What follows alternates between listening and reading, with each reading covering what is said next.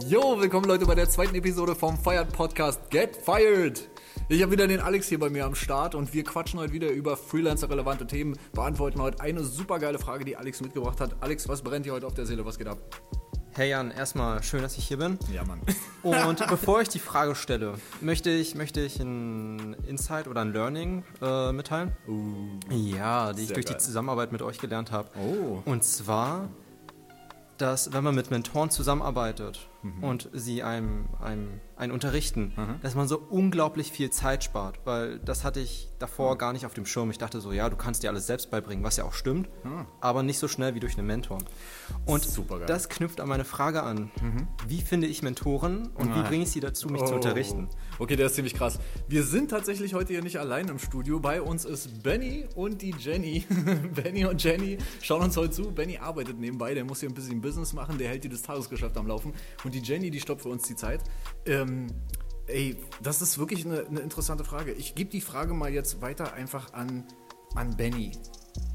Benny, wie findest du, wie, wie findest du einen Mentor? Das ist tatsächlich eine der absolut schwierigsten Fragen, die du mir hättest stellen können, weil ich glaube ich glaub tatsächlich, dass Mentoren, die findet man nicht, sondern die, auf die trifft man einfach. Und bei mir waren es verschiedene Leute.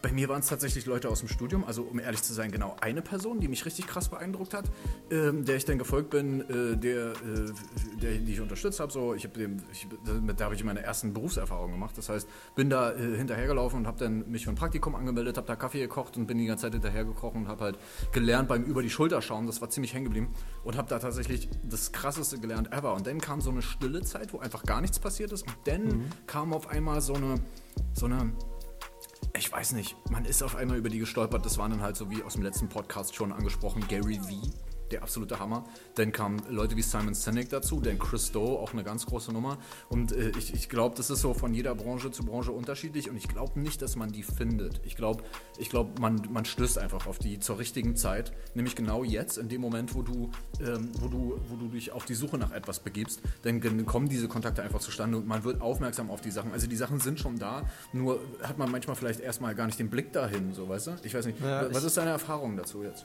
Äh, meine Erfahrung mit Mentoren, wie, wie man vielleicht vermuten konnte, hatte ich eher weniger Mentoren oder wenig, wenig Mentoren, die mich wirklich, die einen Eindruck bei mir hinterlassen haben, Mhm.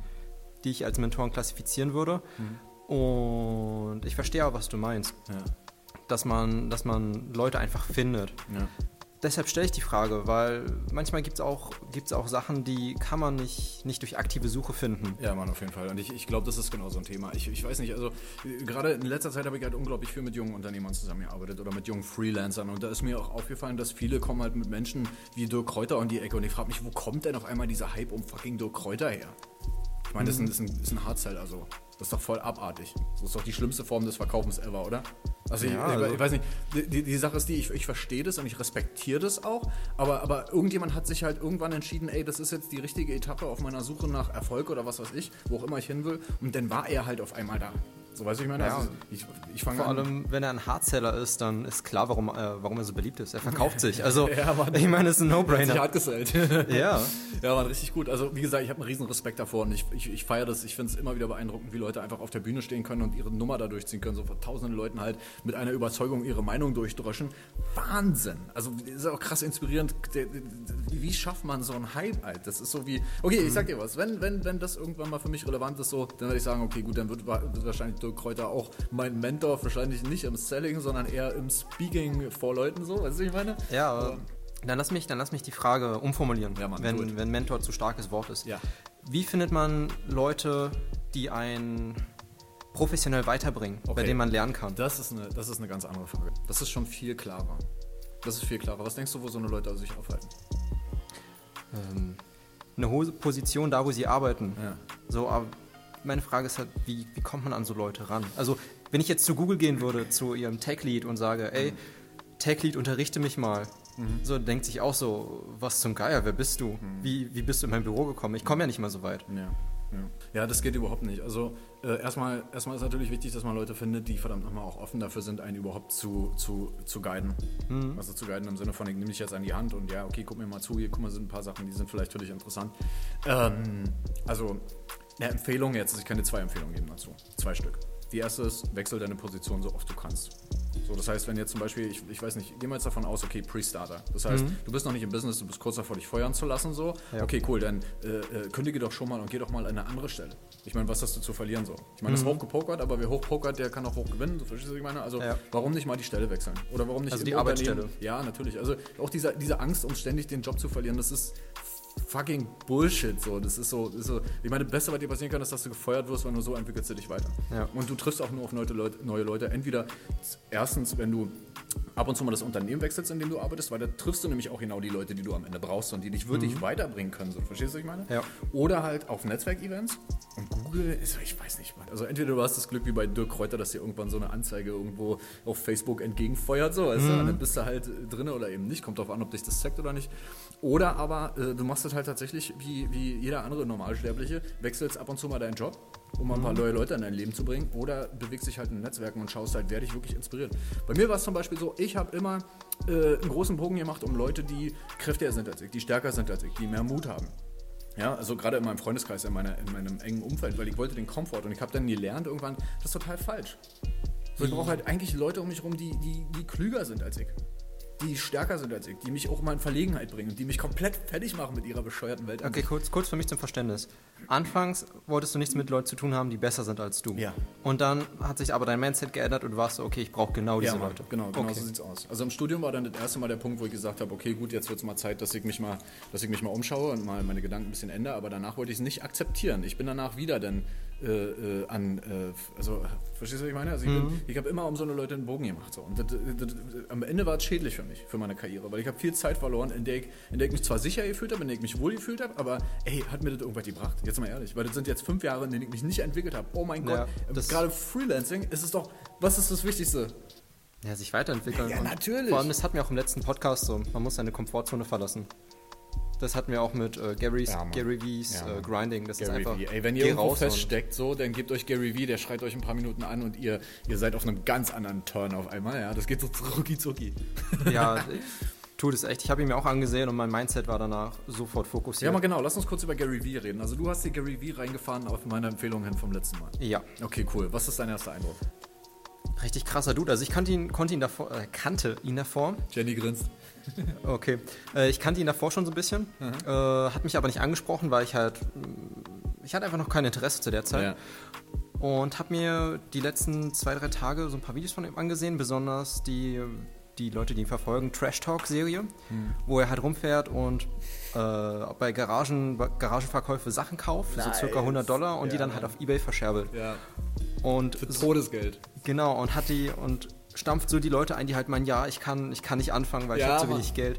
Und es ist einfach, man sieht das und du denkst dir so, wow, das, das kann ich machen. Ja, Mann, ich merke das jetzt auch gerade schon wieder. Das ist so wie, ey, Gary Vee ist halt echt gestört, weil du, weil du hast halt diese Kruxes so und du bist so, was, so ein Henker stimmt mit dem nicht.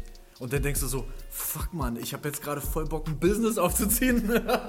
das ist total Wahnsinn, ey. Also er ist halt wirklich so ein, so Ja. ein mega Arschräder. Und ich finde, das Geilste, was ich an ihm finde, ist dieses, weißt du, wie oft ich das höre, dieses, ja, ich kann das nicht. Oder, ja, na, für dich war das ja viel einfacher. Oder, ja, für dich ist das ja so und so. What the fucking shit? Jetzt, oh- also ohne Scheiß, ich, ich sage dir jetzt einmal hier in diesem Podcast so, ich habe fucking hart gearbeitet für das, was ich bis hierhin geschafft habe. Und mir wurde nichts in die Wiege gelegt. Ganz im Gegenteil, ich hatte so viele Steine im Weg. Gerade oft in Meetups, wo, wo dann viele Pre-Starter sind, die halt wirklich, ähm, die halt einfach Angst haben und dann ständig Gründe finden dafür, warum sie nicht gründen sollten und das hält sie davon ab und ja, sie können das ja nicht und so und ich, ey, das ist wie, ey Leute, der einzige Feind, den ihr habt, ist genau diese Denkweise.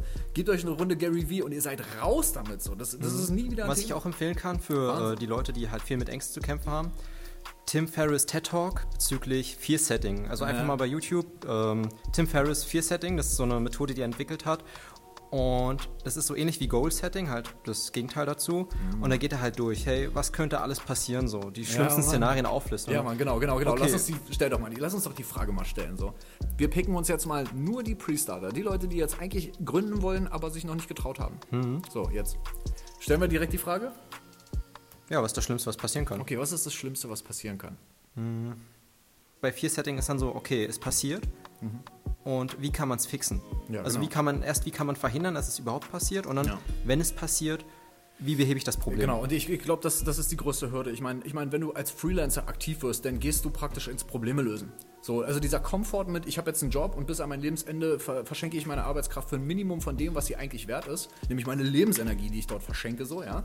Äh, äh, und und gehe halt das Risiko ein, am Anfang alles zu verlieren. Aber das ist völlig okay, weil gehör, verlieren gehört dazu. Ich meine, was ich dort lerne als Freelancer, warum sind Freelancer einfach die besseren Solver? Weil sie verdammt nochmal einen permanenten Ent Weiterentwicklungsstatus sind. Das heißt, sie hören niemals auf, sich weiterzuentwickeln. Du kannst ja. nur als Freelancer überleben, wenn du gewillt bist, Probleme zu fixen und alles zu geben. Also, just do it! ja, natürliche Selektion. Ja, Mann, das ist, ist einfach so. Und das, das Ding ist das, du kannst das. Du, du, du kannst das. Ja, du kannst Probleme lösen. Du musst es bloß tun. Du musst da rausgehen, weil sonst wirst du es nie schaffen. Weil jeder Freelancer, jeder, der sich dazu entscheidet, ins Freelancing zu gehen, dem werden richtig riesen fette Steine in den Weg gerollt. Und wenn es das erste Mal Lohnsteuer zahlen ist. So, ja, also, wie versteht, mhm. was ich meine? Es, kommt, Nein, sagen wir mal, Lohnsteuer kommt. Oh, so richtig furchtbar. fette Lohnsteuer.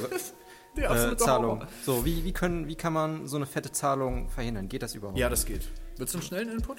Ja, klar, wir, wir gehen jetzt einfach nur einmal kurz durch. So. Ausgaben schaffen. Du zahlst mhm. halt nur auf deinem Einkommen. Also du bist praktisch der Verlierer, wenn du Einkommen bekommst. Wenn mhm. du das Geld aber schnell aufbrauchst und dir nur wenig auszahlst, dafür aber einen minimalen Standard hast und dir den Großteil halt über die Firma finanzierst, dann ist die Sache ganz einfach. Also zum Beispiel das Auto ist dann nicht dein Auto, sondern das Firmenauto. Genau, so sieht's aus. Aber ey, das ist ein ganz anderes Thema. Da empfehle ich auf jeden Fall, sich mal äh, den Kiyosaki zu geben mit Rich Dad Poor Dad. Das ist nämlich ein Einstieg in, wie geht man mit Finanzen gut um. Und gerade für mhm. Freelancer der absolute Hammer. So, ihr seid schon frei, macht das Beste Beste aus eurem Geld, gebt euch das Buch mal. Und genau hier machen wir jetzt einen Cut. Das war die geilste Folge ever. Die zweite. Danke, dass ihr eingeschaltet habt. Beim nächsten Mal geht es um eine weitere geile Frage, die wahrscheinlich Alex wieder mitbringt, äh, ums Thema Vermutlich. Freelancen und äh, Starten. Ne? Ja. Alex, bist du bereit, dich feuern zu lassen? Richtig, Mann. Geil, get fired!